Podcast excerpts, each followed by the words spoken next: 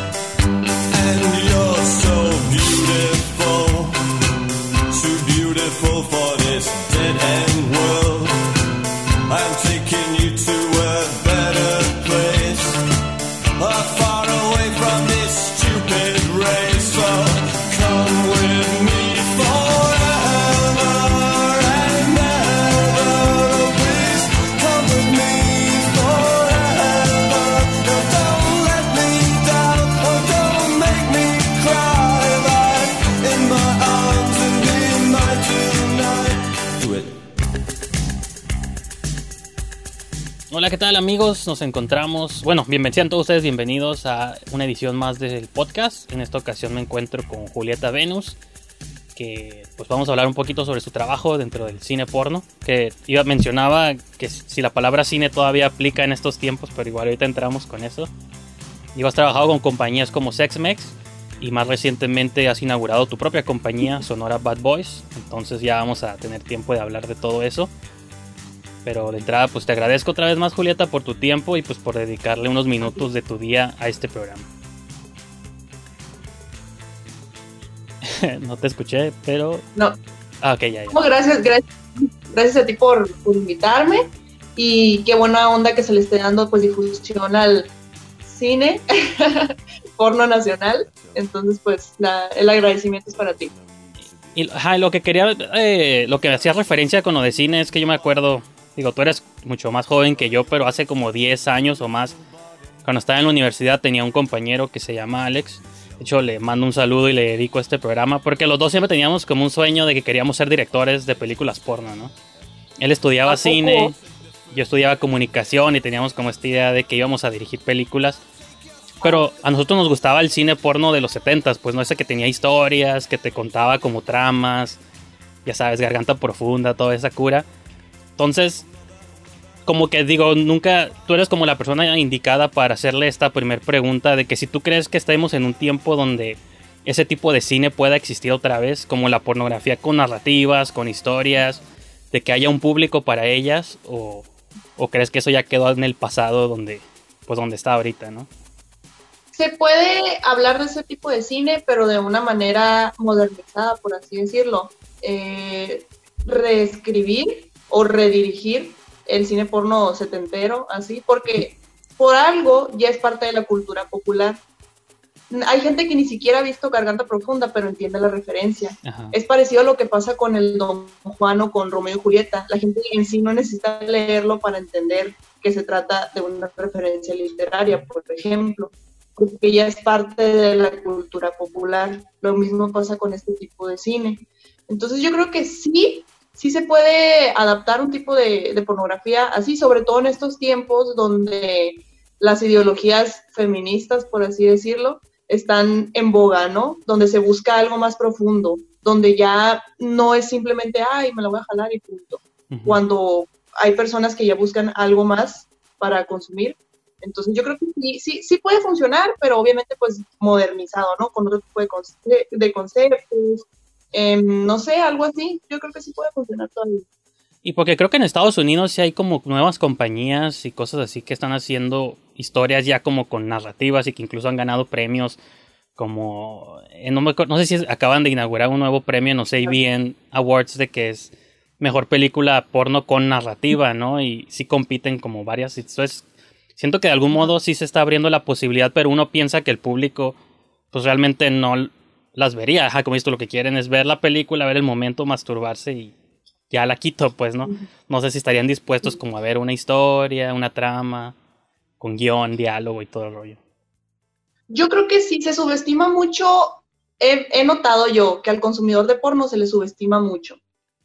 Ya de por sí hay un estigma para los actores de que son tontos o que, no sé, son drogadictos, son de todo. Al consumidor de porno también se le subestima mucho especialmente al consumidor asiduo de porno, al que lo ve todos los días, así, ah, mendigo sí. vato enfermo, mendiga tipa toda loca acá. Pues yo creo yo entro ahí, ¿no? Pero es que sí, yo creo que sí tiene una relación porque de tanto que ves, eventualmente ya quieres como otras cosas, ¿no? Y sí me gustaría ver películas con historia, ¿no? Sí, es que llega un momento como en todo, bueno, pasa muy seguido ya en el ámbito sexual lo que es la rutina y el aburrimiento, ¿no? Entonces, como consumidor de porno también puede llegar a pasar si eres un poquito más profundo y más inteligente, ¿no? Entonces, si nomás estás así de que viendo lo mismo, lo mismo, lo mismo, ya buscas algo más. Y te iba a preguntar, incluso cuando te mencionaba esta historia de la universidad, en aquellos tiempos realmente el porno en México no existía o apenas estábamos empezando a escuchar sobre Sex Mex, que creo que fue, si no fue la primera, fue de los primeros. Entonces, no existe, como que nuestro sueño guajiro de ser directores también no teníamos como pues a dónde vamos o dónde aplicamos. Entonces, no fueron muchos años después que empezábamos a escuchar sobre Sex Mex y veíamos los primeros videos donde incluso las mujeres salían enmascaradas y, o con antifaces y lo que se me hizo suave es que nosotros pues admirábamos más la o yo incluso la pues el porno gringo que ahí todas salen sin máscaras, todas se convierten en estrellas o celebridades, porn stars, ¿no? que les llaman. Y yo siempre decía, en México, ¿cuándo va a pasar eso? Y creo que de algún modo, en menos de 10 años, se está creando ya como esa cultura o esa idea. Ya reconoces nombres, este, chicas, este, no sé, entonces, más, no sé, este, tú como, pues tú casi desde que tú has entrado a, hacer el cine, pues ya existía, ¿no? Como una posibilidad. Entonces te quería preguntar desde tu perspectiva de alguien que está ya dentro de esa industria, ¿cómo has visto esta evolución o este proceso? La verdad está bien padre porque es cierto lo que tú mencionas, ya se le puso una cara al, al porno. Y aquí en México ya era hora, ¿no? O sea, sí, más o menos como hace unos 10 años, no tengo bien la fecha de cuándo empezó Sex Mex exacta, exactamente, pero creo que empezaron igual, con, con máscara, los actores y las actrices. Sí. Em, y llegó un momento en el que pues la paga era tan buena que valía la pena pues ya descubrir tu rostro.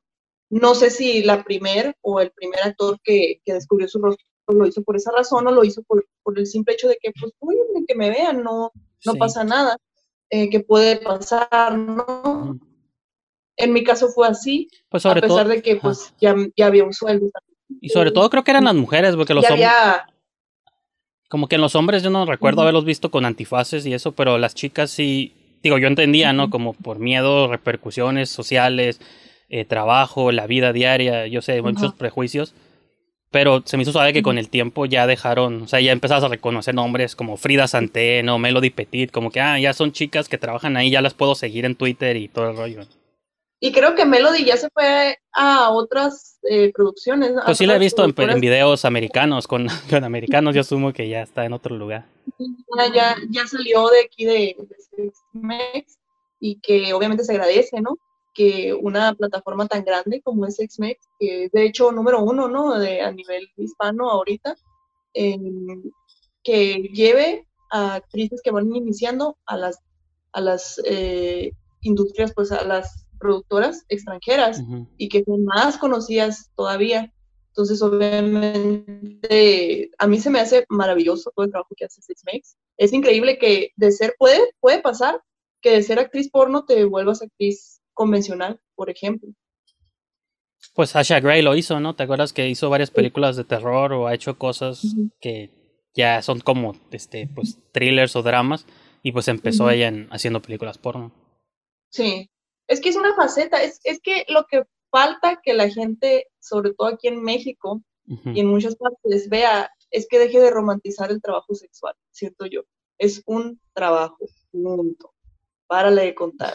No hay ni que romantizarlo ni que hacernos víctimas, porque esas son las dos caras de la moneda. O lo ven como wow, o bueno, también lo ven como algo malo, o lo ven como que pobrecitas, no tenía otra cosa que hacer y se tuvo que meter a esto. Entonces, son tres opciones las únicas que dan. ¿Por qué ser tan tajante? ¿Por qué ser tan extremista? O sea, ¿por qué no verlo como que, pues, me metí a trabajar en esto, punto? Así, siento yo. Pero al momento de tú decir que lo hacemos como wow, porque, digo, yo como espectador, pues a mí sí se me hace como un trabajo o sea, no admiras, hay trabajos que no admiras, ¿no? Pero siento que la actuación, ya sea del cine porno o incluso del cine, del cine regular, a mí me gusta mucho el cine. Creo que es otra cosa que me interesó de tu biografía, que te defines como cinéfila. Entonces, igual ahorita entramos a hablar de películas también. De que, pues, como fan del cine, de la actuación y todo, pues para mí cine es cine, ¿no? Y no, no hago distinción entre el cine regular, por así decirlo, o el cine porno. Y yo sí lo veo como algo admirable porque yo no tendría el valor para hacerlo o lo veo como una, una apertura tal de estar como tan en control de tu cuerpo o tan seguro de ti mismo que te expones. Entonces, eso para mí sí es como de admirarse o romantizarlo hasta cierto punto, ¿no? Pero igual y tú tienes otro punto de vista. Como yo ya estoy tan sumergida en este mundo y como ya lo veo como tan normal, a lo mejor sí, sí hay veces en las que digo yo, ay, ¿por qué lo ven tan guau? Si para mí es algo normal. Y si he platicado con gente, es que sí es, sí es sorprendente y para mí es como de lo más normal del mundo. Ah, pues casual me tocó hacer un gambang, me a quitar la y te lo juro que yo lo veo así como que ah X. Pues, pues yo creo que porque algo normal. Ajá, sí, pues porque rom, pues imagino que como el que trabaja en la morgue no ve tantos muertos que ya se le ya se acostumbró y para mí sería los muertos ahí. como, casual aquí poniéndole colorcito a los labios. Ándale, y, y, para mí sí sería choqueante pues ver cadáveres, ¿no? Porque no estoy acostumbrado a eso, entonces yo sí creo que puede ser algo así de... Y también eh, pues es el tabú, el morbo que hay detrás, este, de que es algo que no se debe hacer, entonces no sé, siento yo que... Y es por eso que se nos hace como algo tan... Pues no extraño, pero porque técnicamente todos tenemos sexo, entre comillas, pero no como en las películas, ¿no? Entonces... No, ni en esas posiciones. Las posiciones es lo primero que no pasa en la vida real, amigo. Es como que, lamentablemente o afortunadamente, muchas veces el, porno educa a, a, la sociedad mexicana, por así decirlo, ¿no? Mucha, como no hay tanta educación sexual en escuelas, así educación sexual seria, pues ¿qué nos queda? Pues educarnos por medio del porno. Y muchas veces hay chavos que quieren adoptar las posiciones del porno y quieren hacer lo mismo que el porno y se ven en el espejo como los actores porno, es como que si se, están cogiendo a sí mismos, pues, literal, solo se están cogiendo a sí mismos, pues. Pero es por lo mismo que no hay tanta educación sexual en, en escuelas así de manera seria, seria, y que les queda pues ver porno y, y, creer que eso es la realidad. Hay muchos chavos que se van por esa línea, que no lo ven como lo que es, una industria que te vende una fantasía el placer, por así decirlo, y que forma parte de la ficción, porque hay mucho de ficción en el porno, no te imaginas. sí. Y, pero ahorita que hablabas tú de que a veces, que hay como a veces el, eh, están como los polos opuestos, ¿no? De, de romantizarlo y también de asumir que todos son víctimas.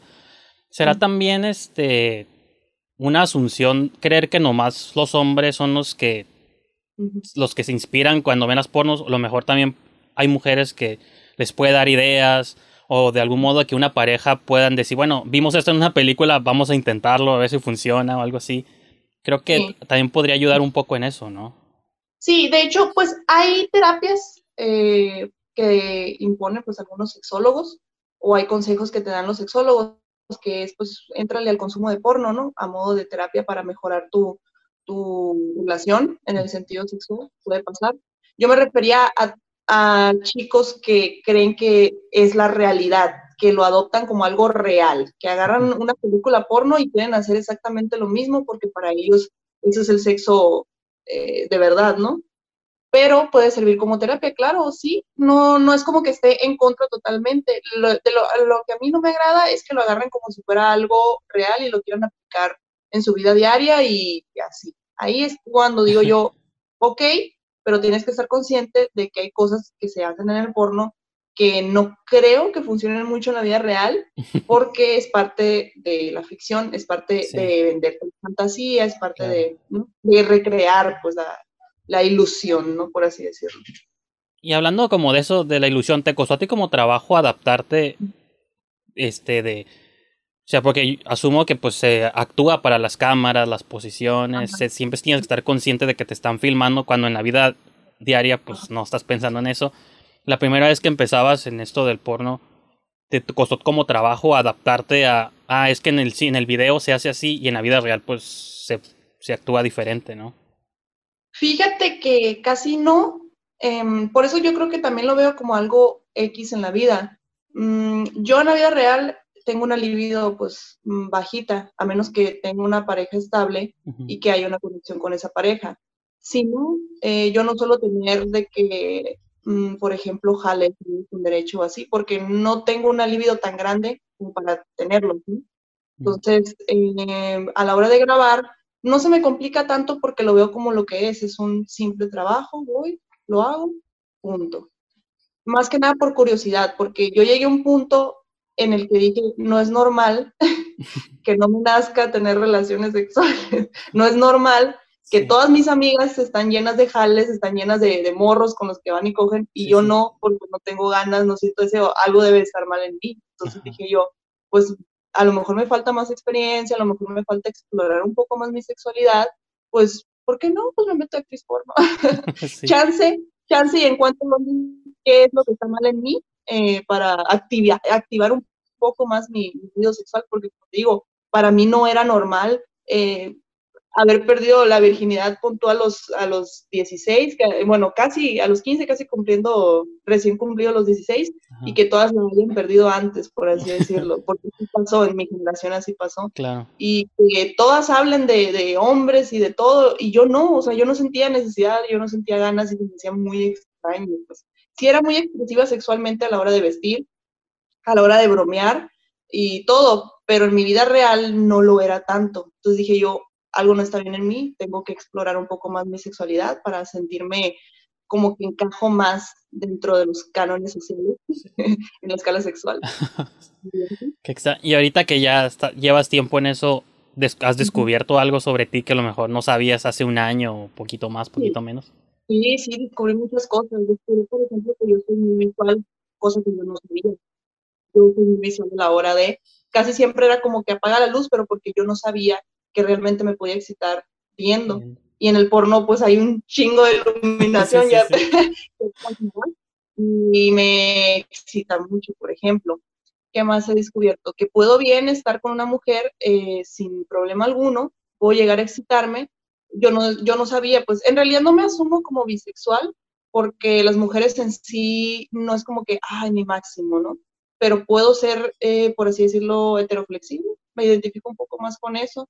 Entonces, estoy en búsqueda de saber qué soy, por así decirlo, porque tampoco asumirme como hetero, hetero 100%, pues no, te estaría mintiendo, pues porque si hay mujeres que son muy bellas y me pueden llegar a, estimular de cierta manera, entonces estoy en búsqueda de qué chingado soy.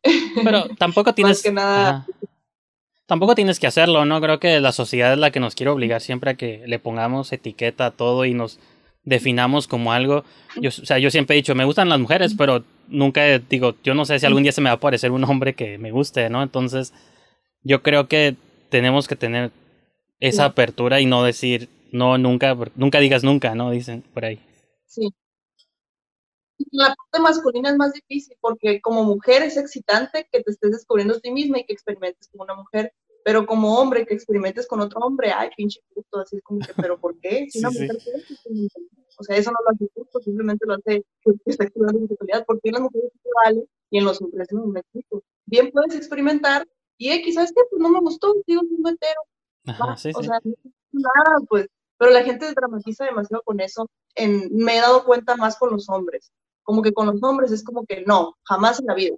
y lo hace una mujer y adelante, explora tu sexualidad. Eso sí lo he notado mucho. No sé por qué la gente es así de rara, pero pues somos seres humanos, así contradictorios y Y esos, yo pensaría que es reciente porque, digo, no soy experto en historia de la humanidad ni nada por el estilo, pero a lo que tengo entendido había tiempos donde pues sí puede haber relaciones de hombres con jóvenes y todo abierto así, no creo que hasta en la en la antigua Roma y hasta es pues, eh, no digo que es apenas algo como desde de, de, siglos recientes donde ya se impuso esto de que el hombre no puede, no sé si fue por la religión o no sé qué fue lo que... Se limita y está más limitado sexualmente, porque cuando menos una mujer puede experimentar con un hombre y con una mujer y no pasa nada, y un hombre solo con hetero con una mujer, y pues, ay, sí, qué divertido, y pues no exploras tanto, ¿no? Pero fíjate que sí había mucho, se supo eso por los murales, ¿no? Cuando pasó la explosión de los volcanes allá en Pompeya y en Herculano, cuando ya hicieron las excavaciones y vieron en los murales y en las vasijas que había retratos de escenas sexuales homosexuales, bisexuales, masculinas y de todo. La gente empezó a investigar, oye, ¿qué está pasando? ¿Qué, qué era lo que hacían aquí con las mentadas orgías y todo eso? y, y, descubrieron que pues la homosexualidad, no existía la palabra homosexual, por eso era válido hacer todo, pues no había un estigma social, mientras no existió la palabra, los hombres podían explorar a gusto, pues sin estigma social, sin reglas, sin que se les juzgara, podían hacer todo el desmadre que les diera la gana, pues. Se inventa la palabra y pues ya valió madre, es como que no, se cataloga como homosexual y homosexual es malo. ¿Por qué? Porque pues ya con, cuando llega el cristianismo, al, al romano, se inventa también pues la palabra pecado y de ahí pues ya se empiezan a poner muchos límites, porque en la antigua Roma y en la antigua Grecia no había límites sexuales. Llega la palabra, el concepto pecado y ¡pum! Se les cae todo el teatrito y empieza pues ya lo aburrido en materia sexual. pues sí. ¿Y crees que, que en algún momento la humanidad vuelva a regresar a esa, ese concepto? O porque a, veces sí es como preocupante, porque he visto, estaba justo viendo hace unos días una entrevista que hiciste en otro podcast con un chico que se llama Héctor, me parece. Ah, Héctor Luna. Sí. Y ahí estaban hablando. ¿Mandé? Saludos a Héctor Luna. Ah, sí, un saludo. Estuvo, estuvo curado ese, programa, me gustó mucho con, eh, de todo lo que platicaron. Y creo que por ahí mencionaban algo así de que vivimos en una cultura cada vez como más. Como que cada vez queremos censurar más cosas, todo está prohibido, todo está bloqueado, o sea, esto, de esto no se puede hablar, de esto sí. Y digo, ¿Existirá dentro de este tiempo, dentro de la generación que sigue, otra vez esta apertura o esa libertad de... Y que creo que es otra cosa de por cual siento que el porno ayuda mucho en ese sentido, porque nos abre como panoramas y a quitar tabús y a todo esto, que en el diario pues todavía existen, ¿no? Sí. Es, es, bien curioso, porque parece, es algo que le dije yo, eh, creo que, ah, no, lo platiqué con otro amigo, como que en el sentido de tecnología hemos avanzado mucho, pero ya en, el sentido de apertura mental y todo, hemos tenido un retroceso, que es normal. En sociología hay un fenómeno que tiene un nombre, no recuerdo cuál es, que es como que las sociedades, así pasa, se van aperturando de mente, luego se vuelven conservadoras, otra vez apertura de mente y luego otra vez conservadoras. Yo la verdad dudo mucho que lleguemos a una libertad total como en la antigua Roma y en la antigua Grecia, así en, materia sexual, sobre todo por el machismo. Ese yo creo que es uno de los conceptos que limita mucho a los hombres. Y al limitarlos, pues nos limitan a nosotros también. Entonces, si un hombre ya tiene un estigma de que, ay, no, no se la puedo mamar a un vato, pero tú sí mamas a una vieja, es como que, pero ¿por qué? O sea, no tiene nada de malo. Sí, sí. Lo que tú tienes son conceptos eh, sociológicos que te limitan. ¿Por qué los mezclas en lo sexual? Me explico, simplemente es un cuerpo humano. Ya tú le pones que si es hombre está mal. Si tú eres un hombre y estás con otro hombre es como que está mal, pero ¿por qué? Porque la sociedad así me lo dijo. Entonces ahí ya te pones unos límites. Yo creo que cuando se empiecen a deconstruir y empiezan a abrir un poco más su mente en ese sentido, puede haber em, una apertura mental más grande en la sociedad, siento yo siento yo. Incluso se, ajá, se me hacía curioso otra cosa que mencionaban ahí sobre de cómo recientemente los mayores expositores de la literatura erótica eran mujeres, ¿no? Y creo que de algún modo es está un poquito conectado con esta idea de que los hombres ya no se permiten fantasear de algún modo, o la sociedad no quiere que los hombres fantaseen, y las mujeres por eso han prosperado en ese género, porque pues de algún modo no se les ha puesto ese límite, pues ese límite a fantasear, ¿no? Sí, que puede ser algo bueno o algo malo. Recordemos al Marqués de Sade o Apollinaire, Ujú. que eran grandes de la literatura, no erótica, pero pues sí de temática sexual. Sí. Y ellos no se ponían límites, o sea, narraban relaciones sexuales homosexuales, Claro. narraban de todo tipo de depravaciones y siempre en materia homosexual, ¿no? O sea, no se alejaban de eso. Y eran unos hombres totalmente libertinos, o sea, el Marqués de Sade hasta la fecha está súper juzgado porque yo lo considero pornógrafo, ¿no? O sea, para mí es pornografía lo que él hacía, lo cual no es malo. claro. Apollinaire también escribía sobre pornografía y siempre había retratos homosexuales. O sea, para mí ellos son la epítome de la, del libertinaje. Eran hombres que en sus textos y en la vida real cometieron muchos crímenes sexuales y fueron muy juzgados, pero jamás tuvieron conductas que tú digas eh, en, dentro de su narrativa que estuvieran de que juzgando la homosexualidad, por así decirlo. No, lo narraban y como si nada. O sea, yo soy un hombre que está explorando su sexualidad y estoy en contra de todo lo que dice la sociedad y eso implica también relaciones homosexuales. ¿Y qué? O sea, Claro. eso es lo que me gustaba mucho de esos hombres. también. Sí, fíjate que no sé si ahorita para hablar un poquito de cine estás familiarizada con el director español Jesús Franco, Todavía no, todavía no pero he visto. tenía aquí una movie porque me estabas mencionando que tu, nom- tu nombre nombre artístico por así decirlo tenía relación con la Julieta de Sade y hay una película de Jesús Franco que se llama Eugene de Sade Ah, caray. la agarré aquí de mi colección para recomendártela digo mejor Wow. está un poco difícil de, de encontrar pero sí este si tienes alguna vez chance de bajarla o aunque sea piratearla o algo te la recomiendo bastante Promoviendo la piratería aquí. ah no pues yo No, sí, claro, claro. por eso no. yo no bueno en películas yo sí veo mucha piratería pero no yo sé que Ay, güey, la mayoría. hay pero se industrias hacen. Ajá. y por ejemplo es, para la cuestión de por ejemplo y relacionarlo contigo este sí afecta bastante cuando les piratean sus videos sus videos cuando hacen y que los terminan en páginas como en YouPorn y todo ese tipo de cosas o Pornhub Pues mira, para muchos puede ser algo en contra. Para mí me sirve como publicidad. Eh, no estoy diciendo, ay, háganlo, pirateen, adelante. No, no coraje, obviamente, ¿no? claro Pero tiene mucho de publicidad porque hay gente que no tiene el poder adquisitivo para adquirir alguna de mis escenas o una suscripción en SexMake, pero ve mi trabajo y mínimo me ubica. Ah, ok, ella es Julieta Venus. O bueno, si es que le importa, ¿no? si es que le importa ubicarme, ¿no? claro Entonces, eh, a mí me sirve como publicidad, pero pues se vale todo tipo de opiniones, hay a quienes sí les molesta y así. A mí en lo personal, pues me sirve publicidad, o sea, eh, porque a veces sí me quieren como hostigar, como ya no tienen el poder de quemarme, ahora quieren el poder de piratearme mis películas para Sí. sentirse, ¿no? Claro. Chingones. Sí me han mandado mensajes de que, ¿para qué pagar si ya lo vi gratis? Como que velo gratis, me sirve de publicidad, no pasa nada, adelante.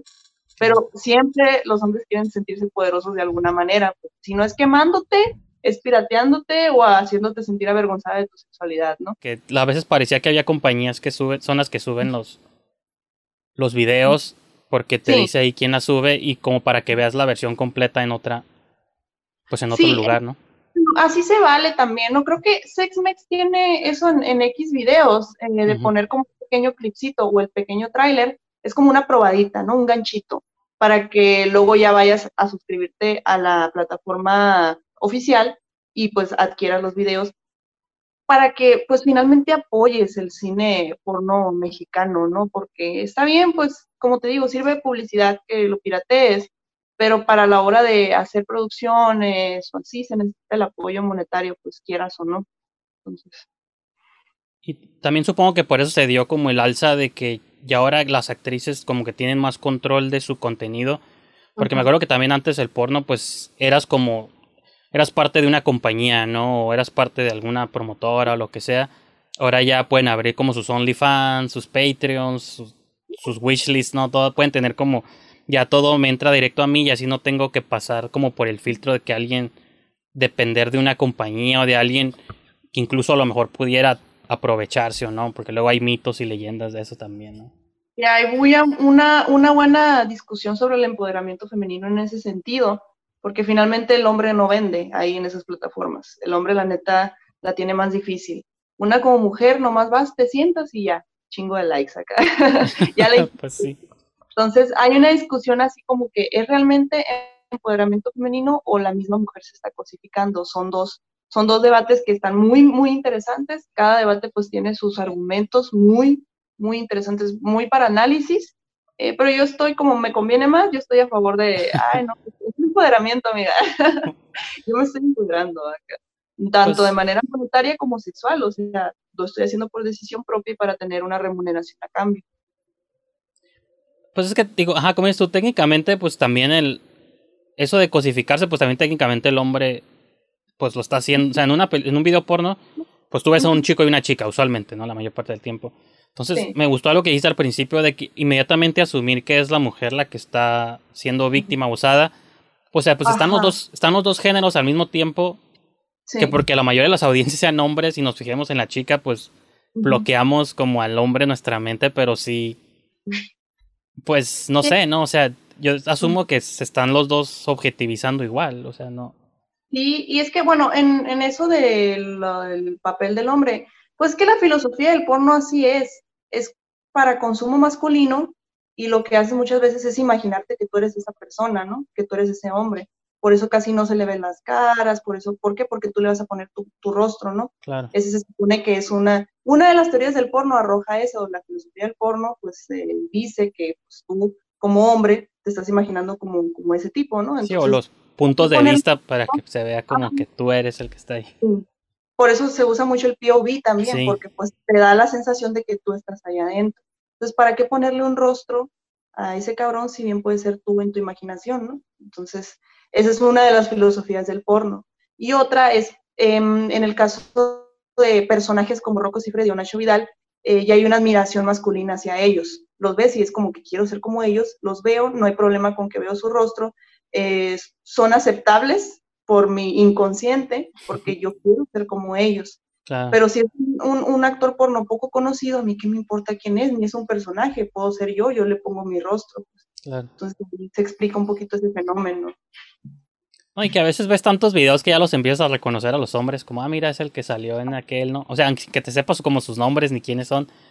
A veces a Ajá. mí me pasa que por los tatuajes o algo ya los reconoces. Ah, mira, Sí, sí, pasa mucho eso también. sí. Entonces, pero está bien porque, no sé, se habla mucho en estos tiempos de la brecha salarial y de la desigualdad y todo, pero hay cosas que aquí dentro de la industria no se mencionan porque, no sé, orgullo masculino, ¿no? Ellos no mencionan la diferencia de salarios, por ejemplo.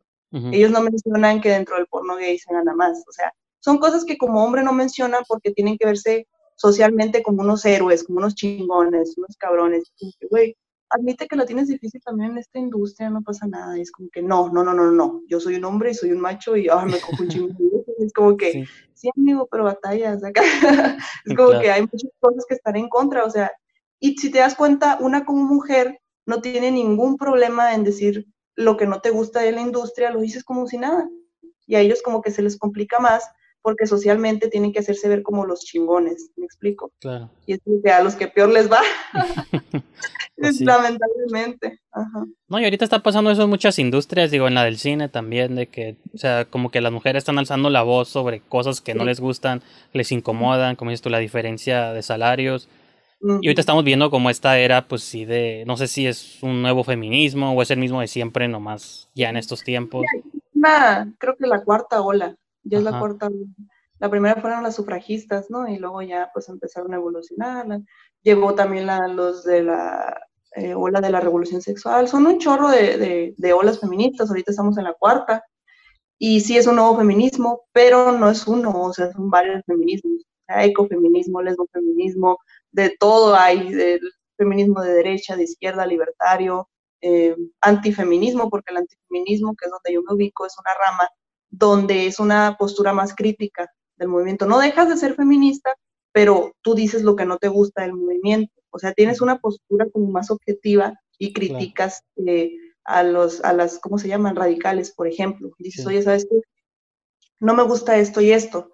Y lo dices, siempre desde el respeto, ¿no? Pero se confunde como el anti ya es muy agresivo, antifeminismo. Sí, sí, claro. Eh, como que, estás... que ver, o sea, es un nombre que sí es agresivo, o sea, no debería de llamarse así, pero pues es el nombre de, de la rama, por así decirlo. Y que se me hace interesante esta idea de poder, pues, poder cuestionar pues las cosas, ¿no? Porque luego a veces también se asume de que así ah, eres como feminista, tienes que estar 100% de acuerdo en todo lo que en todo lo que dicen.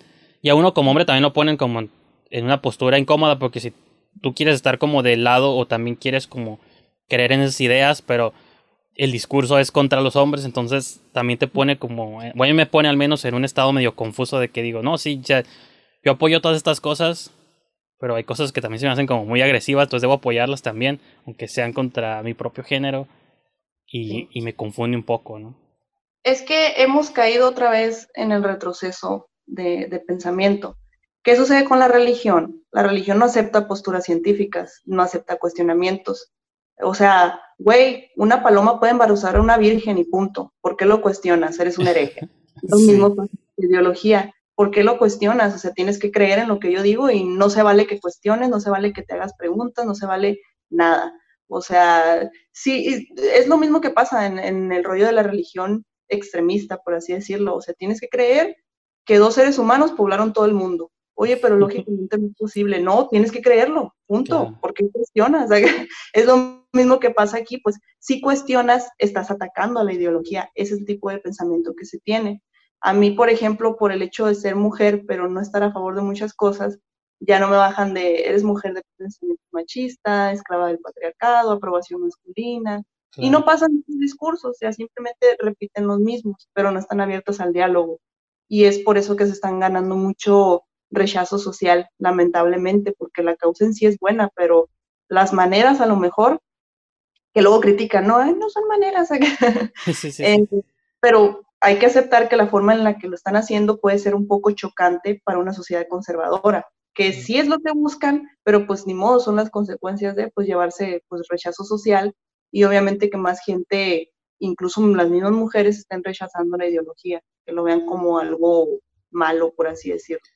Y fíjate, no sé si supiste hace poquito de la controversia que pasó con la película esta de Netflix, la de 365 días. Sí, supe, no la he visto, pero todo el mundo me ha pedido la opinión y es como que no la he visto. No, pero, o sea, incluso aunque no hayas visto la película, pues eh, la crítica más fuerte era de que hacía como... Sí, sí, lo eh, leí. Era la fantasía sobre la violación, ¿no? Y sobre el secuestro, romantizando la idea. Apología, porque ahorita la palabra apología. apología, claro.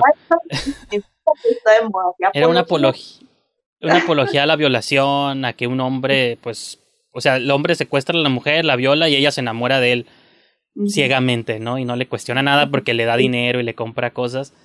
Sí.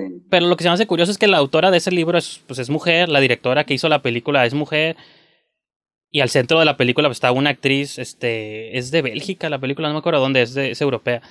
Y digo, o sea, pues, ¿por qué o sea, entiendo como la crítica fuerte, pero si hay mujeres al centro del proyecto, pues, ¿por qué no se les permite explorar sus fantasías? A lo mejor sí. la, la autora fantasea con eso, pero no lo va a ejercer en la realidad, pero su fantasía es una violación, o el 50 sombras de Grey que mencionaban en aquel programa. Pues se puede fantasear, que lo lleves a la vida real, pues eso no quiere decir que, que lo apruebes, ¿no? Son simplemente, pues yo puedo escribir y hablar de lo que yo quiera en estos tiempos la libertad de expresión es una fantasía. A mí ya me queda más claro. Sí, ya sé. Eh, mira, en, algún lugar por ahí, leí Fuente de los Deseos, dicen luego, leí que una de las fantasías más recurrentes en las mujeres son una violación de un desconocido o que te agarren dormida. Son las fantasías más recurrentes en las mujeres.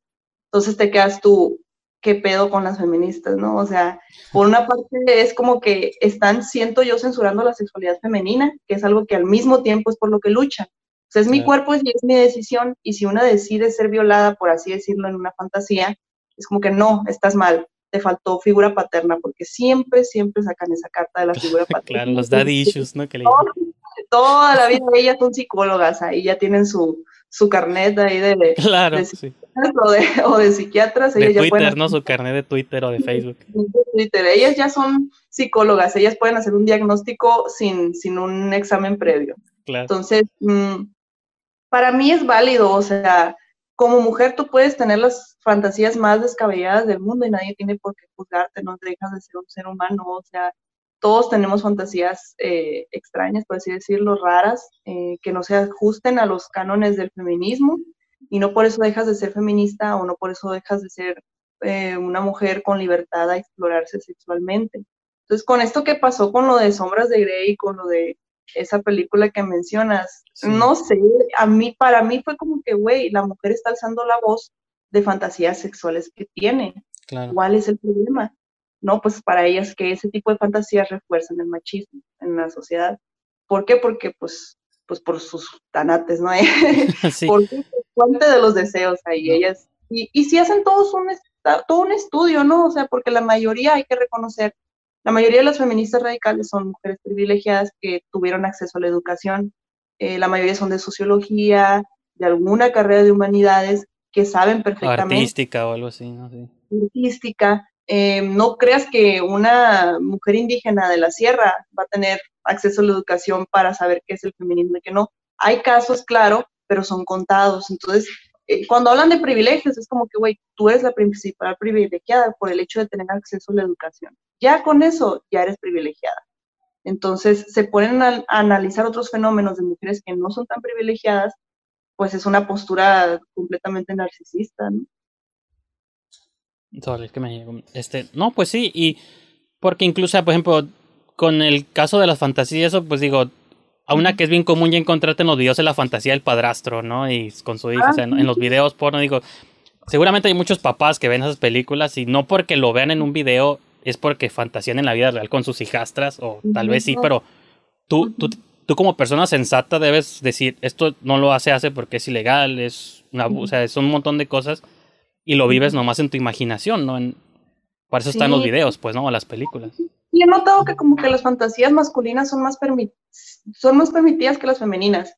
Por ejemplo, si tú tienes la fantasía como hombre de ser violado, es no más cambiar los sexos, ¿no? O sea, es un ejercicio muy básico, cambia los papeles. Así tengo que abrir la mente para todo. Es un ejercicio que aprendí yo y la neta Me, ha resuelto, me ha resuelto la vida.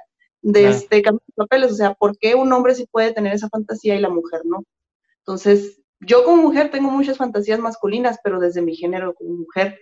Y es como que desde la perspectiva masculina son permitidas, pero desde la femenina no. Un ejemplo muy simple son los tríos bisexuales. Para un hombre es permitido que una mujer tenga un trío bisexual con otra mujer, pero para una mujer no es permitido que tenga fantasías de un trío bisexual con dos hombres. Ahí ya es pecado, ahí es algo malo. Pues. Simplemente cambia los géneros, es algo muy simple de hacer.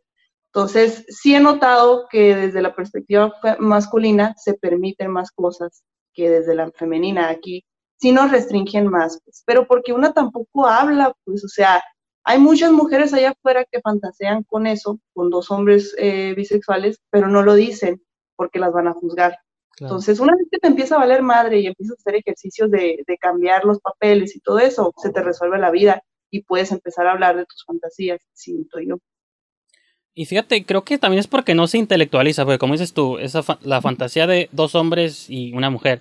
Pero hay cuántos videos no vemos los hombres donde están dos chicos con una chica y están los dos pegados, ellos cuerpo con cuerpo, y no lo, no lo intelectualizas como esto no me debe gustar. O como dices tú, los gangbangs.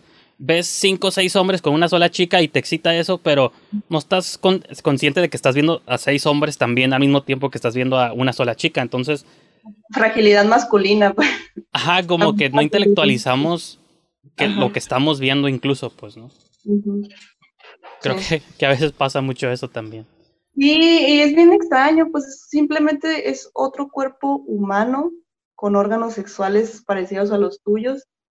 Ya deconstruyete, no tiene nada de malo, o sea, porque una mujer sí está obligada, porque prácticamente nos obligan a hacerlo, nos obligan a que nos gusten las mujeres, nos obligan a tener tríos bisexuales, nos obligan, pues, y a los hombres nadie los obliga, al contrario, pues, o sea, es como que los juzgan, porque es, es curioso, pues, porque muchos no lo hacen por miedo a que los juzguen o no lo hacen porque, ay, ¿qué va a decir? O sea, nada que ver, es simplemente parte de un proceso de, de deconstrucción, como te digo, no sé, yo tengo una mente muy simple, Em, a la hora de que, por ejemplo, tengo que hacer una escena con otra mujer y realmente no me excito, es como que es otro cuerpo humano con los mismos órganos sexuales que los míos. Nada del otro mundo, pues. Y para, por ejemplo, y bueno, y sobre todo si te excitas o no en una escena, pues puedes como actuarlo, pero por ejemplo, yo quisiera saber cuál es el secreto de los hombres si en una escena no tiene una erección o están batallando o algo así, cuál es como el, si es que se puede hablar de los secretos detrás de, de, escenas. Sí. Mira, yo no soy hombre, pero pues eh, prácticamente me muevo como uno, haz de cuenta. Tengo las mismas fantasías que ellos, pero en versión femenina. Entonces, se puede usar pues la pastillita, ¿no? Esa es una, esa es una. Eh, hay veces que ni con seis pastillitas funciona, puede pasar. Por es por el nervio, la tensión o que el estrés. Sinceramente la tienen más difícil ellos, hay que darles un poquito más de crédito a ellos. como hombres sí se llevan más, más trabajo, la verdad. Em, puede ser, puede una, una como compañera te puede ayudar ya sea por medio de una felación, por medio de relación sexual aparte en el baño, tener buena química con la actriz. Son muchos factores, o sea, como hombre sí, em, como que batallan más, o sea, no, no sé, según esto, muy sementales, muy sexuales, muy de todo. Una que no es tanto, abres las patitas y ya, ya la hiciste. Terminaste la escena, estás, haz de cuenta que estás siendo penetrada en escena y estás checando tu reloj. Ay, ¿a qué hora se acaba? ¿A qué hora se acaba? Para irme a lonchar, ¿no? Algo así. Tengo hambre acá, y es como que ellos, pues sí, yo soy tan sexual, yo todo, y es como que, amigo, no se para, ¿qué está pasando? Vaya. Pero pues como te digo, la neta sí la tienen más difícil ellos. O sea, hay que darles más crédito, hay que darles más visibilidad. Y yo por eso trato de pues compartir sí a mis compañeras, pero también el trabajo con mis compañeros, pues porque sí hay que darles un poco más de crédito. Sí, sí es más chinga para ellos, siento yo. Y digo, me gustaría relacionar eso a lo mejor ya un poco también para empezar a entrar a hablar de, de tu sonora Bad Boys.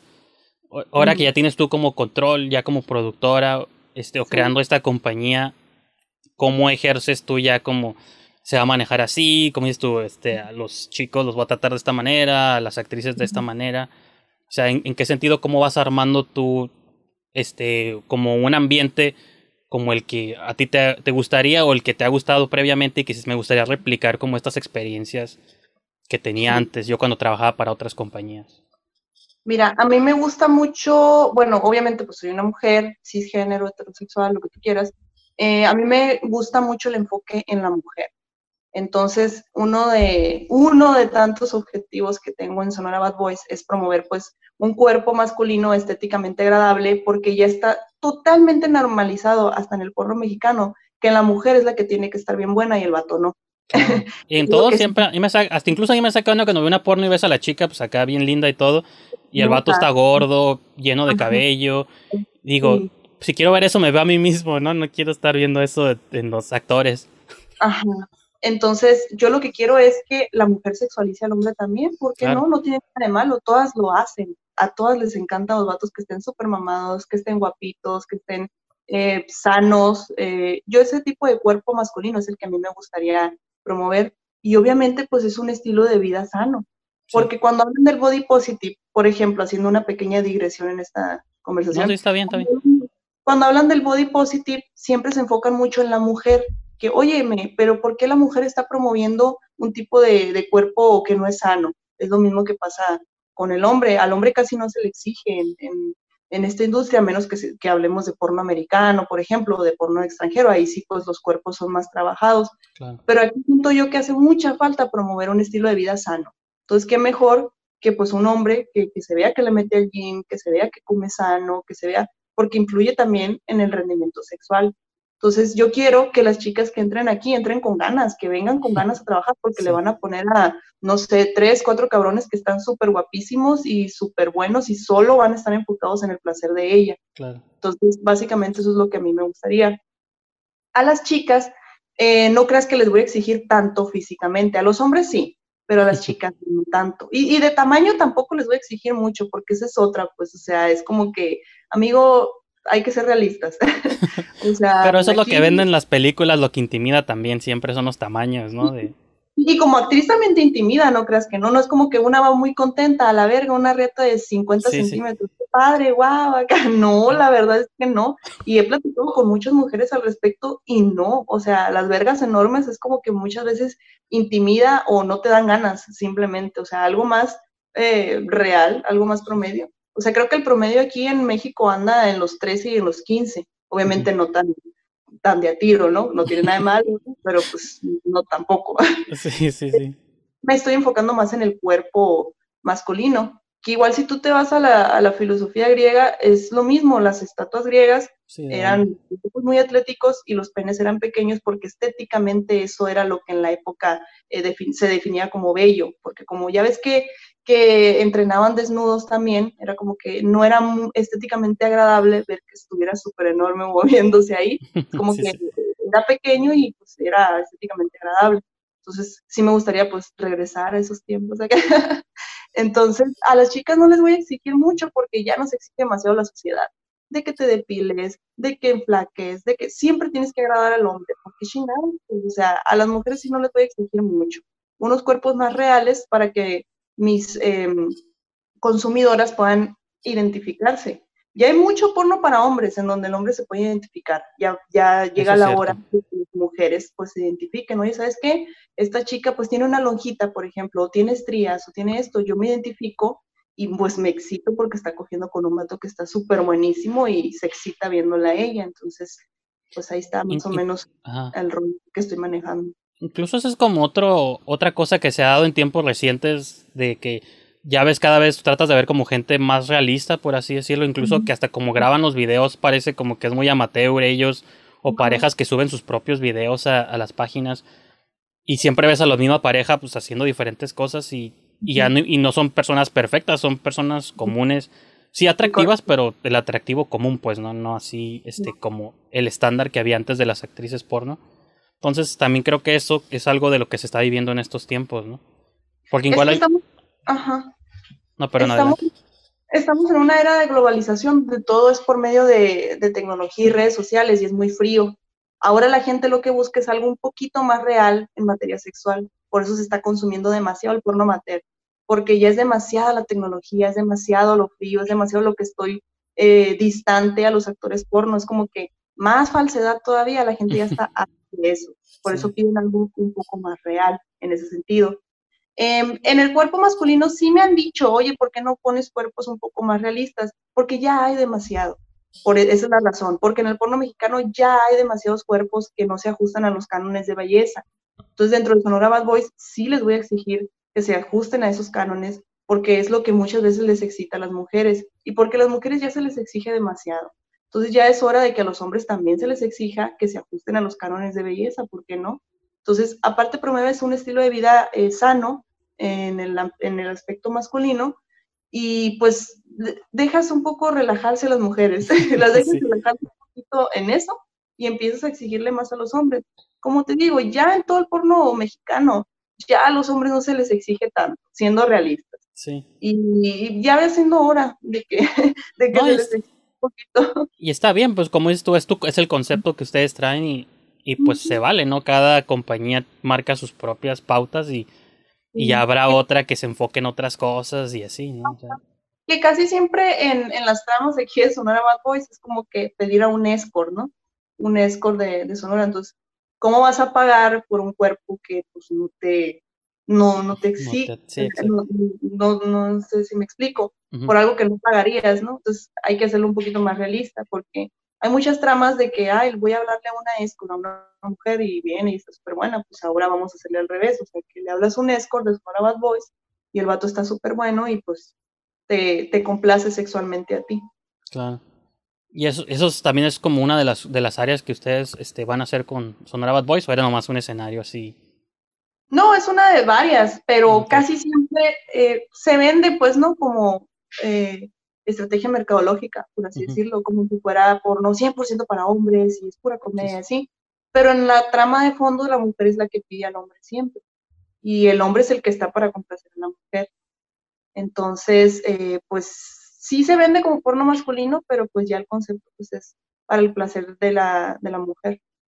No, y ocasionalmente te topas con videos en, en, digo, en, pues en esas páginas donde tienen como un enfoque o el concepto es como orientado como para la mujer. No hay una que descubrí hace poquito que se llama Belleza Films o algo así, no me acuerdo, que son como puros que hasta te describe, ¿no? Porno for women o algo así, que dices, o sea, pues sí, o sea, son y te das cuenta hasta el tipo de ángulos usualmente o como Erika Lost que dirige como cosas Ah. pensadas para mujeres que dices, o sea, eso incluso también está suave para uno porque y lo mencionabas creo que en una de estas entrevistas, de que hasta se preocupan como por el decorado de escenarios, los sets, la iluminación. Y yo como fan del cine, pues eso también me gusta. O sea, me gusta como la buena fotografía, eh, las películas bien filmadas. Entonces, eh, son el, por eso la pregunta inicial que te hice al, principio de la entrevista, de que siento que hay valores de cine que pueden todavía incorporarse a estos proyectos sin necesidad de que se pierda, pues, el erotismo, la excitación, pues, ¿no?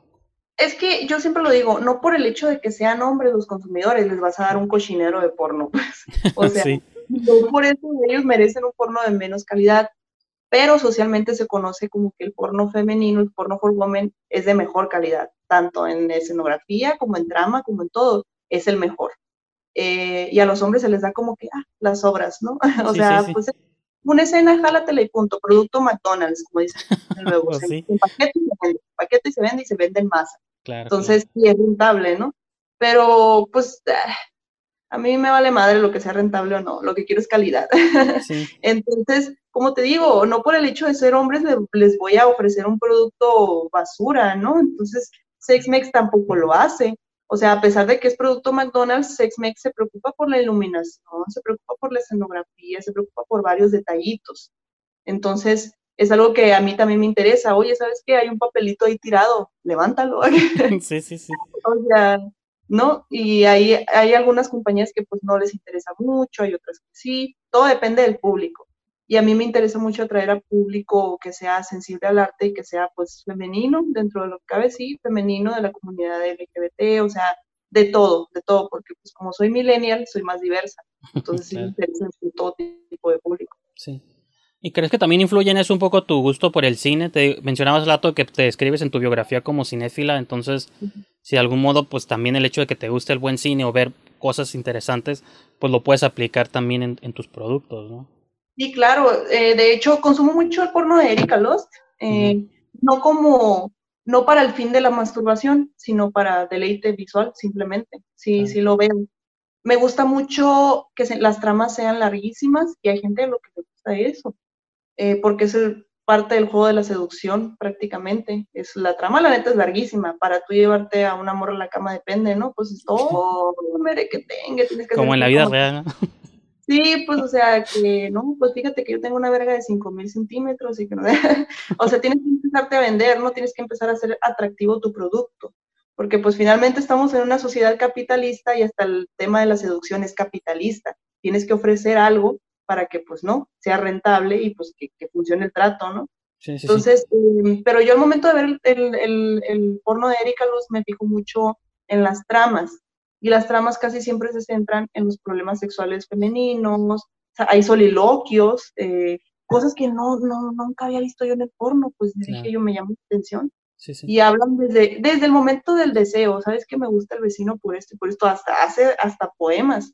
La trama dura un buen rato y pues ya empieza, ¿no? La escena sexual y que es hardcore también, o sea, muestra ángulos totalmente abiertos y, de todo, la neta sí es excitante, porque generalmente una como mujer te le tienes que ir metiendo poco a poco, ¿no?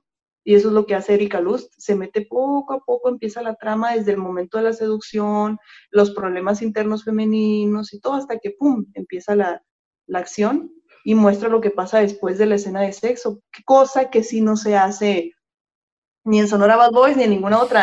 ¿Qué pasa después de, no? Te bañas, te cuestas, te platicas, de, te ríes, lo que sea. Eso lo empezó a mostrar ella en el porno y dije yo, qué raro, pues porque aquí se acaba el y pum, se corta, se acabó.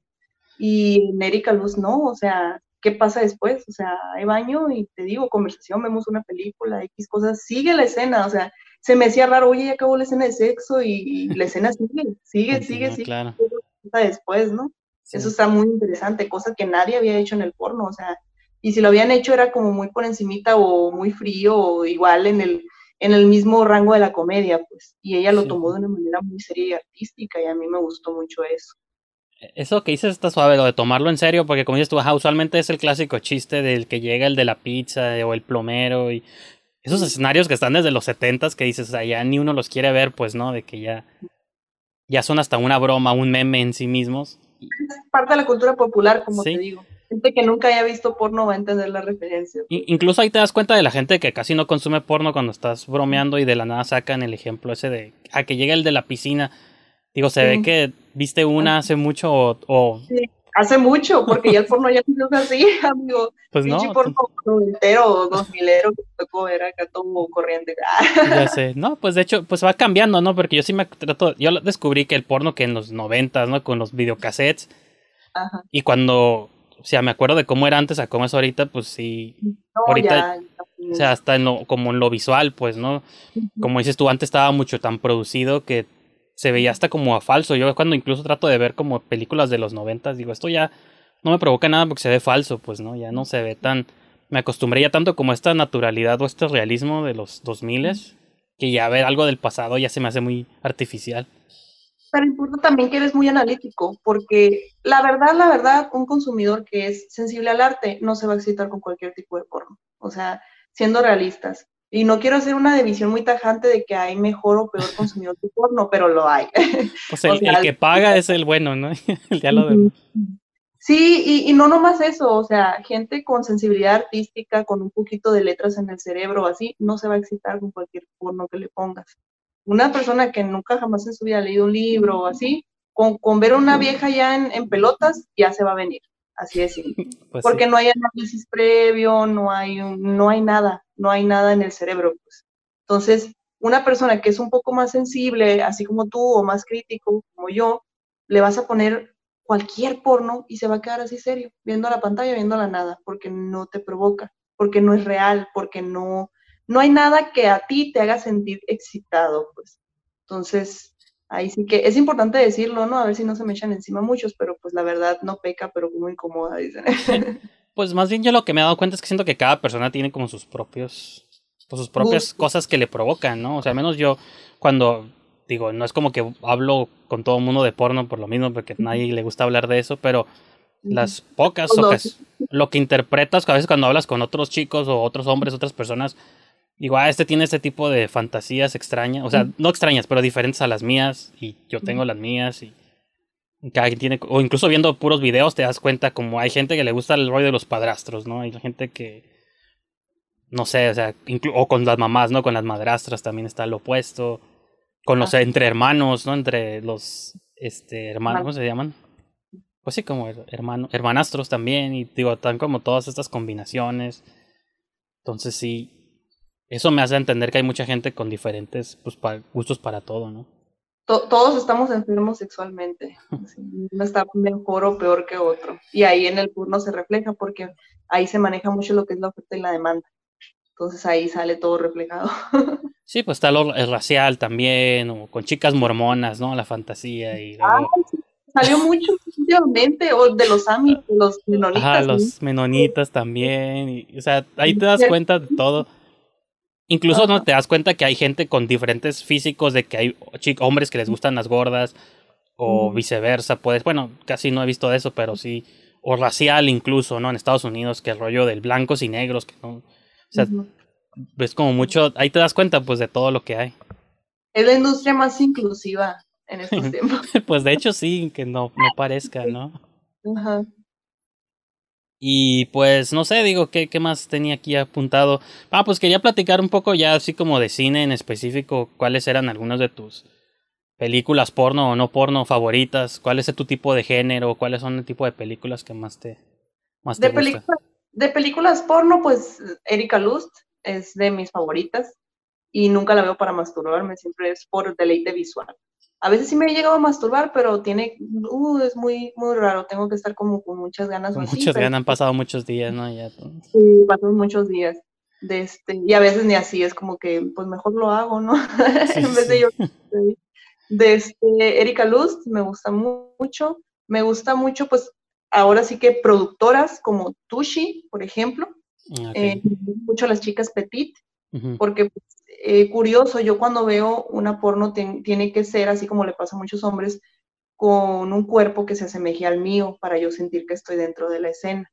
Si no, pues, si veo una mujer que está muy tetona y yo no tengo tetas, es como que, pues no, y de aparte no soy bisexual, entonces pues eh, mejor le cambio.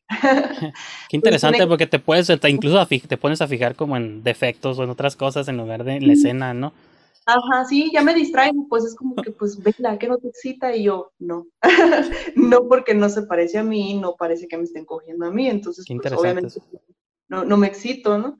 Entonces, y lo he platicado con varias eh, amigas que, que tienen, o tienen que estar gordita la chica, o tienen que estar muy alta, o así, para ellas sentirse que están dentro de la escena, si no, pues no se excitan. Pues, pues es algo muy lógico, ¿no? Siento yo, o sea, que no, no hay que hacer un esfuerzo muy muy, muy grande mentalmente hablando para pues llegar a esa conclusión, pero sí, eh, si no es muy delgada la chica o si no se asemeja un poco a mí, cuando menos en el cabello o en algo, eh, pues no, no, no, no me logra excitar tanto. Y Tucci es lo que tiene, que, que maneja muchas chicas así como petit, como teen, como skinny, y pues es en donde yo me puedo identificar, me siento como un poco más segura de mi sexualidad, de mi cuerpo y pues puedo llegar a, la excitación, porque esa es otra clave para una buena escena porno, ya como actriz, que el actor te haga sentir como muy deseado. Que te haga sentir segura de tu cuerpo. Ya, ya la seguridad tú la tienes por el hecho de meterte en la industria. Pero te ayuda mucho que, que el actor en cuestión te haga sentir que te trae ganas, pues que te diga, ¿sabes qué? Estás súper buenísima, así, así sea la mujer más horrenda del mundo. que te haga sentir eso ya te ayuda mucho al momento de grabar una escena. Y se ve mucho cuando veo las escenas que yo veo, cuando veo el, deseo entre los dos actores, pues me excita un poco más. Entonces, eh, básicamente de porno, eso es lo que veo. Generalmente, pues no salgo de Tucci y de, y de Erika Lust, de esas producciones. Y de hecho, Erika Lust tiene un segmento que es de fans, ¿no? Que le mandan cartas a los fans de fantasías y ella las recrea. Entonces está, padre porque, pues, fantasías un poco más reales. Sí. Y, pues, de cine convencional, eh, me gusta mucho cine independiente, me gusta mucho el terror, el suspenso, mm, que está muy relacionado con el erotismo también. Básicamente no salgo de eso. Eh, porque luego, ya por ser mujer, creen que me encantan las comedias románticas, las películas de amor, y es como que lo que más asco me da de ver. Claro, pues más falso no, existe, ¿no? Otra cosa. Inventen un chorro de, basura en la cabeza, que, que, que, hombre, a mí nunca jamás me han gustado ese tipo de películas, pero ya por ser mujeres, de que te invito al cine, ok, que vemos una película de amor, y yo, ay. no, gracias. gracias, pero no. Me gusta mucho la acción, el terror, pero sí, el terror es mi género favorito. Yo también creo que, o sea, creo que el terror siempre, bueno, Hitchcock decía que él hacía esas películas para mujeres porque ellas eran las que decidían, o sea, el hombre siempre le preguntaba a la mujer que vamos al cine, qué película quieres ver, y él tenía que hacer películas que le llamaran la atención a las mujeres, pues para qué. Y yo creo que eso de algún modo sí el terror es muy popular porque es esta, esta idea de que ah, me voy a asustar y pues si vas con tu pareja o algo, pues te va a agarrar la mano o no. Es cierto, es cierto. No, y fíjate, eh, mucha gente ya, ya normalizó decirles de terror a las de horror o de suspenso y se dividen en, varios. O sea, en narrativa hay tres géneros que son el horror, el terror y el suspenso. El terror, pues más o menos es como un miedo que tenga el personaje que se cumple. El horror tiene más que nada que ver con lo que son algo grotesco, algún monstruo. Monstruos, ¿no? no sé. Y el suspenso es el miedo a que pase algo, el constante miedo, así estar como a la expectativa. Y el suspenso es el que más se parece al erotismo, porque es como que la puerta está rechinando y no sabes lo que va a pasar. Es como ponerle una sábana encima a una, a una mesa. Abajo está el, lo, que, lo que va a pasar, pero no lo puedes ver por la sábana.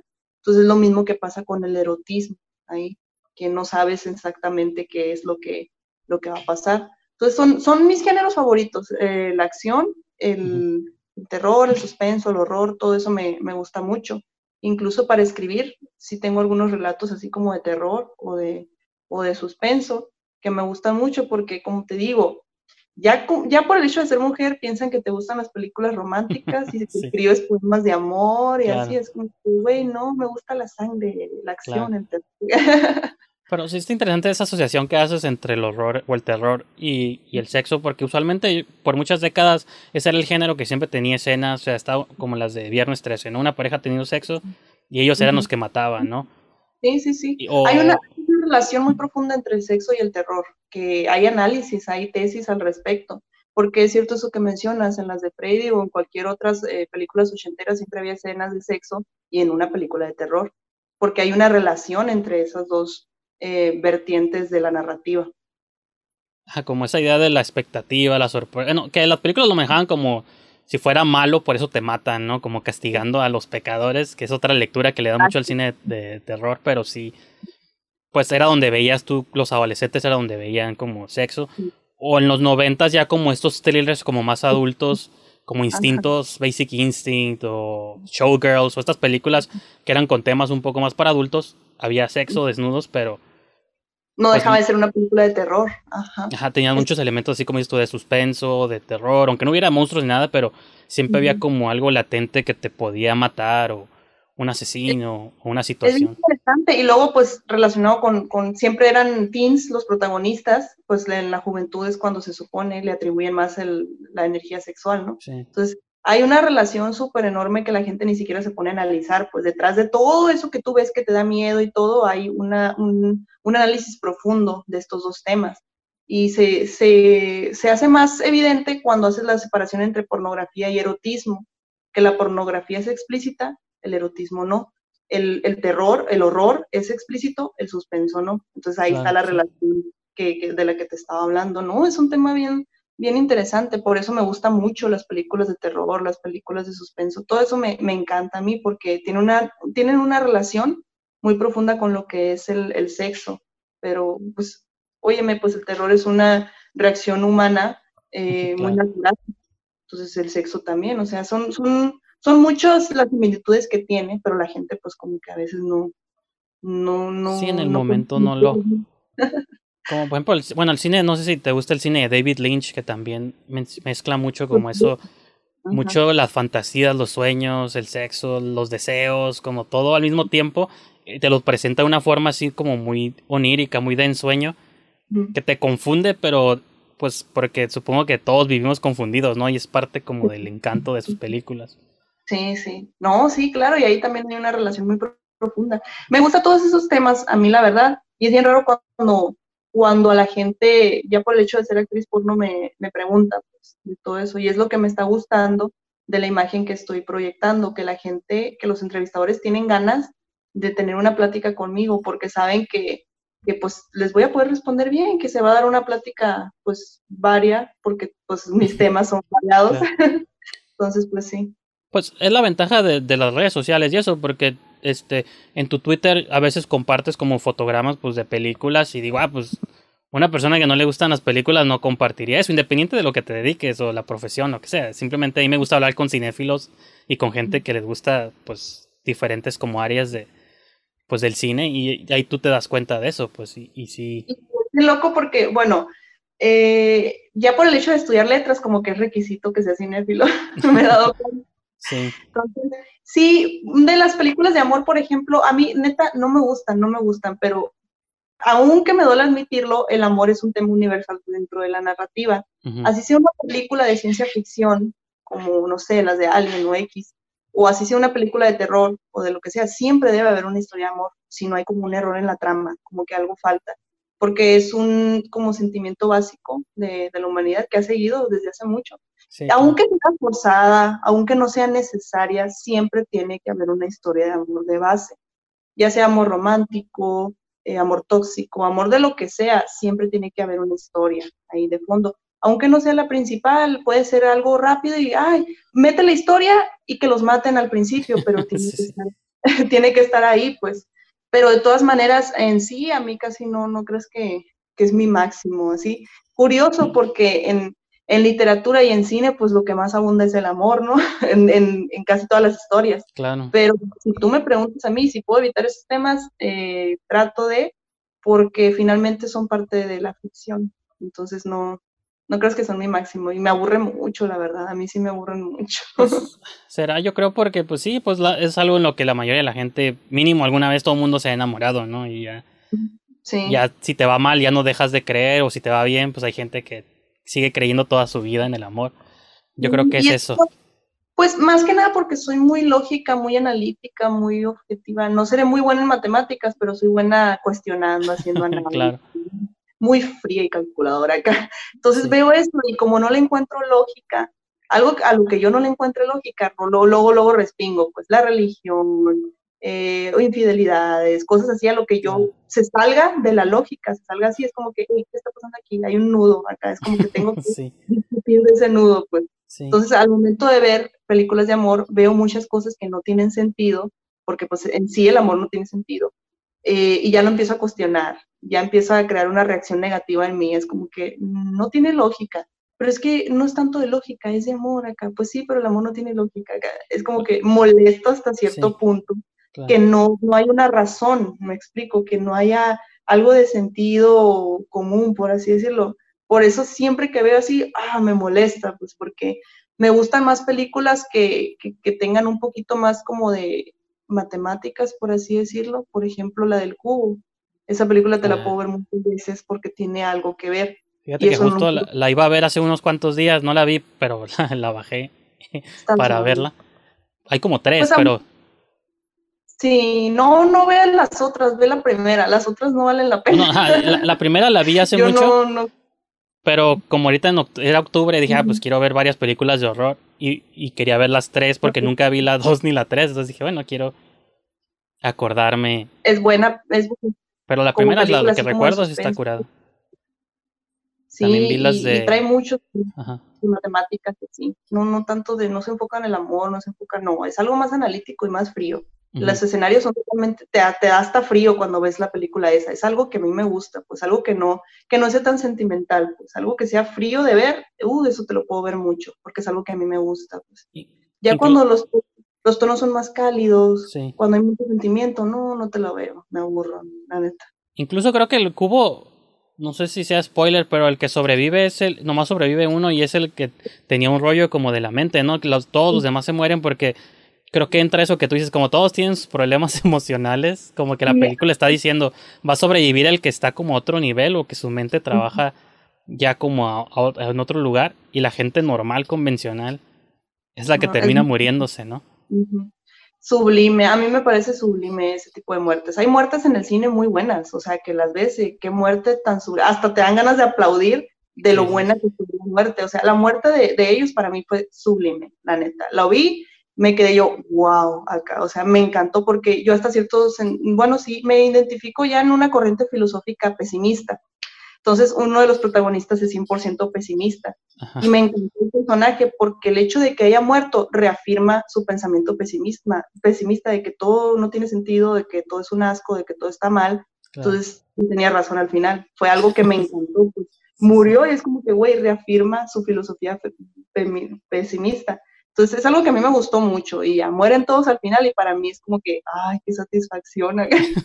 Porque a mí me pareció bueno, pues narratológicamente hablando es buenísimo y que haya sobrevivido el otro es como que vuelta de tuerca en la, en la trama, o sea, para haberte puesto a escribir un guion así, la verdad, que hayas cerrado todos los, los candaditos y que hayas cerrado con esa vuelta de tuerca, está padrísimo porque a la hora de acabar una historia, cuando tú estás escribiendo, tienes que hacer un buen final. Y si logras hacer un final con vuelta de tuerca, puta la bestia, es como que causas un impacto tremendo en el espectador. Es algo que los buenos escritores saben hacer, no cualquiera lo hace eso. Sí, porque lo importante es que no nomás sea un, giro o un twist nomás por el bien de, hacerlo, sino que realmente englobe todo lo que viste, eso sí está difícil. Sí está muy difícil, o sea, y hacer un final Cualquiera puede terminar una historia, pero terminarla bien y, e incluirle un, giro de tuerca, algo así, un, giro inesperado en la trama, ya para terminar, te deja, deja una satisfacción en el espectador e igual puede crear rechazo, una de dos, porque pues como digo, creo que esa película causó como opiniones divididas, ¿no? Como que o es muy mala o es muy buena, o la quieres o la amas, yo la amo. no, sí, pues es, es creo yo que es como un clásico independiente ya de los noventas, creo que es del 99, 98, no me acuerdo bien, pero sí, este, yo sí creo que sí quedó ahí como un clásico ahí de, de culto de los, de los noventas. Creo, incluso mejor creo que salió el mismo año el sexto sentido, que hablando de giros al final así de que, que son como, ahorita ya pues todo el mundo lo sabe, pero en su momento eran esos giros que te sorprendían. Sí, ya no he visto, bueno, sí me ha tocado ver una que otra historia, sí, pero es muy contada. Ahí, esa es buenísima en, en suspenso, esa película, fíjate, no me acordaba. La del sexto sentido, ya hasta memes hay todo, y ya a veces a la gente como que hasta le da vergüenza decir que les gusta esa película. Sí.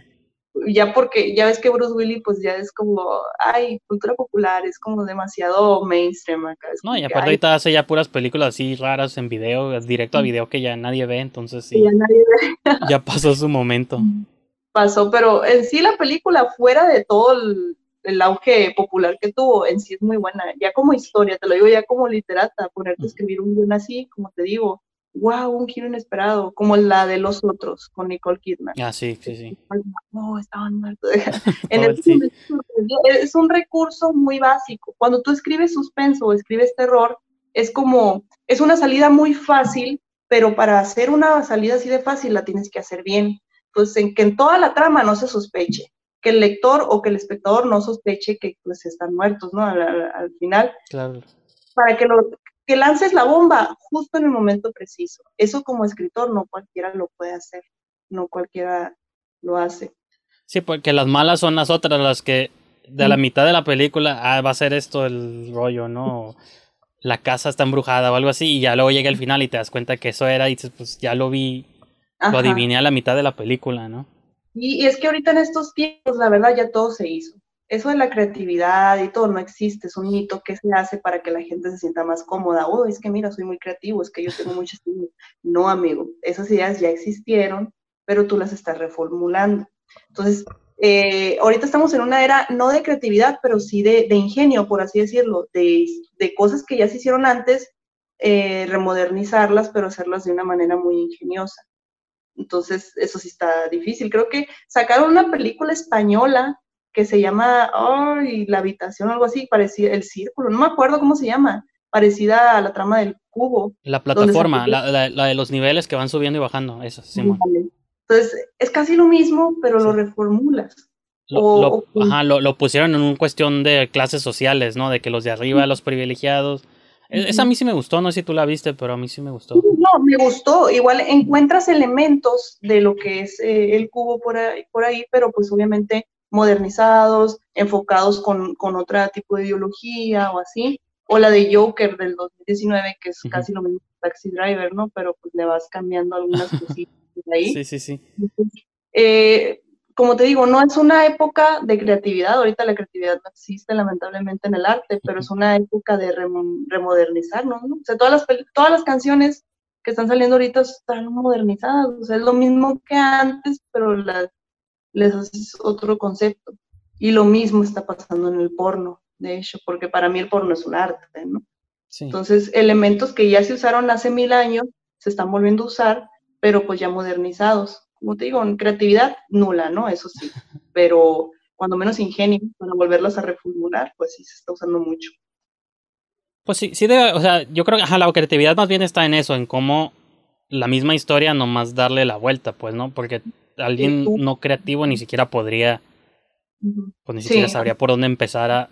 Que ser muy ingenioso, muy así la persona que esté a cargo de, Pues, de proyectos. así. Es mucho lo que dice Tarantino, pues, de que dice, yo no soy original, yo robo todo, pero lo, lo hago mío, pues, ¿no? Y por eso sus películas tan suaves, Tienen un estilo, pues. ajá. porque todo lo que él hace ya quizá lo hemos visto en otras películas, pero él lo hizo en su estilo de Quentin Tarantino, pues, ¿no? Sí. De, de muchas, muchas de sus películas también sí ya tienen muchos clichés, pero con el mismo humor negro él se ríe de esos clichés y es lo que pues redefine en su cine, ¿no?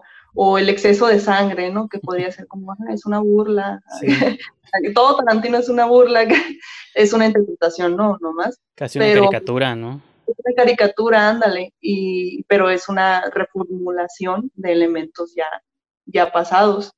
Eh, pasaba con otro ejemplo, pero ahorita se me olvidó. Pero sí, básicamente es eso, o sea, es una como rehacer del arte. Ahorita siento Sí. que estamos en estos momentos, rehacer el arte. Entonces, no tanto de en cuestiones de creatividad, pero sí de ingenio, puedes usar otros elementos, burlarte de cosas pasadas y así. Y pues bueno, Julieta, no sé, siento que ya te robé bastante tiempo, pero te agradezco pues toda esta, esta gran conversación de todos los temas. Que más ¿De o menos me esper- ¿Mande? De todo hablamos. Faltó hablar de cocina, yo creo, que ahí sí no sé nada. No toques la cocina, ahí sí, ese es mi, mi límite. Ahí la cocina, la neta. Se, se prende el micro y tal vez, pero no. Sí, así. Mira, te hago una marrucha tan buena. Ya sé, el camarón va a estar en su punto, pero. Sí, pero a lo mejor y de abajo sale la sopa toda tiesa acá. La ya neta, sé. lo que puedes hacer es ponerme a cocinar. Ahí sí, Sí. no. la cocina sí no, no se me da. Pero te digo, si tenía ganas, pues digo, estuve viendo tus entrevistas previas y otras cosas que has compartido y pues se me hizo como interesante la posibilidad de tener esta esta conversación y pues digo, te agradezco por tu pues por todo tu tiempo y tu tu atención. No, gracias a ti. Y pues nomás este lo pues lo, lo de cajón, ¿no? De que nos eh, recomiendes o nos menciones dónde podemos encontrar tu trabajo, este dónde podemos seguir a Sonora Bad Boys o en general lo que lo que gustes compartir adelante. Ok, pues me pueden seguir en todas mis redes sociales, en Instagram como Julieta Venus Oficial, Twitter soy Julieta Venus y Facebook Julieta Venus. En plataformas así como OnlyFans eh, y Patreon estoy como Julieta Venus así a secas y Sonora Bad Boys, arroba Sonora Bad Boys en todas las redes sociales. Y pues estamos a punto de lanzar la plataforma de, de Sonora Bad Boys. Ya ves que una cosa es la compra del dominio y otra cosa ya es hacer la Sí, el plataforma. diseño, la página, todo. Sí, entonces estamos todavía en pausa con eso, pero ya próximamente vamos a tener nuestra propia plataforma. Y también tienen mercancía, ¿no? Es lo que estaba viendo, sus gorras. Y yo que uso muchos gorras en todos mis programas, algo con una me, me interesó, pero vi que no hay Adelante. envíos hasta Tijuana, que no estamos tan lejos, pero No pasa nada, nosotros nos arreglamos ahí con aduana. nos, nos podemos encontrar en Mexicali o en algún punto medio, ¿no? Ahí donde. Sí, sí, en, en, en FedEx, ahí como, como la de Náufrago. Sí, Aquí mando con Toy Wilson. sí. De- vendemos camisas de Sonora Bad Boys, vendemos gorras. Próximamente va a haber camisas de Julieta Venus también. y entonces, pues ahí estamos experimentando. Pueden preguntar por los precios, por las tallas, por los colores de todas las camisas en todas las redes sociales de Sonora Bad Boys. Twitter, Instagram, Facebook, en, en todas, como arroba Sonora Bad Boys. Mandan un mensaje privado y ahí pues les respondemos eh, los precios, las tallas, eso de los envíos también, todas las dudas que tengan en las redes sociales. Así es. Pues todos, digo, va a aparecer abajo en el video, pues, va a estar ahí tu, tu link a tu Instagram o a tu, a tu Magia de la Twitter. Así es, pero digo, de todos modos. Sí. Está bien preguntarlo. Y pues nomás digo, te, te, te repito, te agradezco por dedicarme tu tarde, tu tiempo. Y pues ojalá en el futuro, en un futuro no muy lejano podamos tener otra, otra conversación, pues de películas, de porno, de todo lo que sea. De todo, de filosofía, de historia, Sí. de sociología, de, de feminismo. ya sé. Menos de cocina, amigo. Sí, no, eso ya voy a tacharlo para la. Porque todas mis preguntas de cocina no las. Sí, no, no, no, no, no. Recetas, como te digo, tengo una marrucha muy rica, pero hasta ahí. Un cereal, mira, sopita de, soco- de Choco Crispies, ahí estuvo. No, y nomás me vino a la mente eso porque estaba viendo que Sasha Grace tiene un canal de YouTube donde sube como recetas. O sea, sube ella, se sube ella cocinando cosas y me acordé así como. le encanta la cocina. O sea, yo también la veo, no para aprender a cocinar, sino a verla por ella. Ajá. Pero sí, le gusta mucho la cocina. Es que también, ya, mira, otro tema súper largo, es que la, la cocina tiene un elemento muy erótico también, pero ahí sí no te lo vengo manejando. es lo único que no. Pues el- lo que se dice en, pues es el común, el común dicho como de abuelita, pues es que para ganar, no, como el ganarte el corazón de un hombre es por el estómago, ¿no? Algo así, no creo cómo dice el dicho. Un concepto muy machista. No, Ahora sí, yo sí, no, ni- no, no estaba diciendo que no estoy justificando, pero de que es una es esta idea Sí. clásica de que a un hombre lo mantienes feliz si le haces de comer, ¿no? Pero sí es muy Ya ese, ese dicho, sí puede ser cierto, fíjate, a lo mejor por eso todavía sigo soltero. pero pero sí, pues sí tiene sus tonos muy machistas ahí de que ¿por qué no dicen, bueno, y a la mujer por qué no qué le tienes que dar tú a ella para que esté contenta, ¿no? Es un, es un ganar-ganar. Lo bueno es que ya ahorita las relaciones están 50-50. Tú cocinas, yo limpio, yo limpio, tú cocinas. Entonces, pues, es lo padre de estos tiempos. claro. Pues no, pues gracias, gracias a ti por invitarme y una disculpa por haber andado tan, tan llena de trabajo y así. A mí me encantaría otra entrevista contigo porque igual, pues fue muy conversacional, los temas fueron variados y pues la neta está padre porque como entrevistador también conversas, o sea, das tus opiniones y todo y Pues, eso está padre. Haces preguntas muy interesantes. Yo, a mí no, ajá, yo, yo sí estoy peleado con la palabra entrevista, pero es la palabra que siempre manejo con mis invitados, porque si les digo, entra a mi podcast a platicar, pues la informalidad o pues a platicar de qué, ¿no? Que yo creo más en la conversación, en la charla, en que en la, en la, entrevista se me hace muy unilateral. Yo te hago las preguntas nomás, nomás, y tú hablas y hablas y, y yo soy más fan, digo, si ves mis programas previos, trato de conversar con la persona a veces los logro, a veces no. Digo, en tu caso creo que fluyó muy bien. Hay casos donde, pues, ahora sí que estoy conociendo a un extraño y pues como sur, como salga, ¿no? Sí. Pero siempre te uso la palabra entrevista porque es lo que todos conocen, pues, ¿no? Y a lo mejor tú sí lo hubieras entendido, pero pues, digo, uno nunca sabe. Sí, no, no te preocupes. ¿Cómo, es, cómo es? Para otra próxima conversación yo estoy 100% disponible.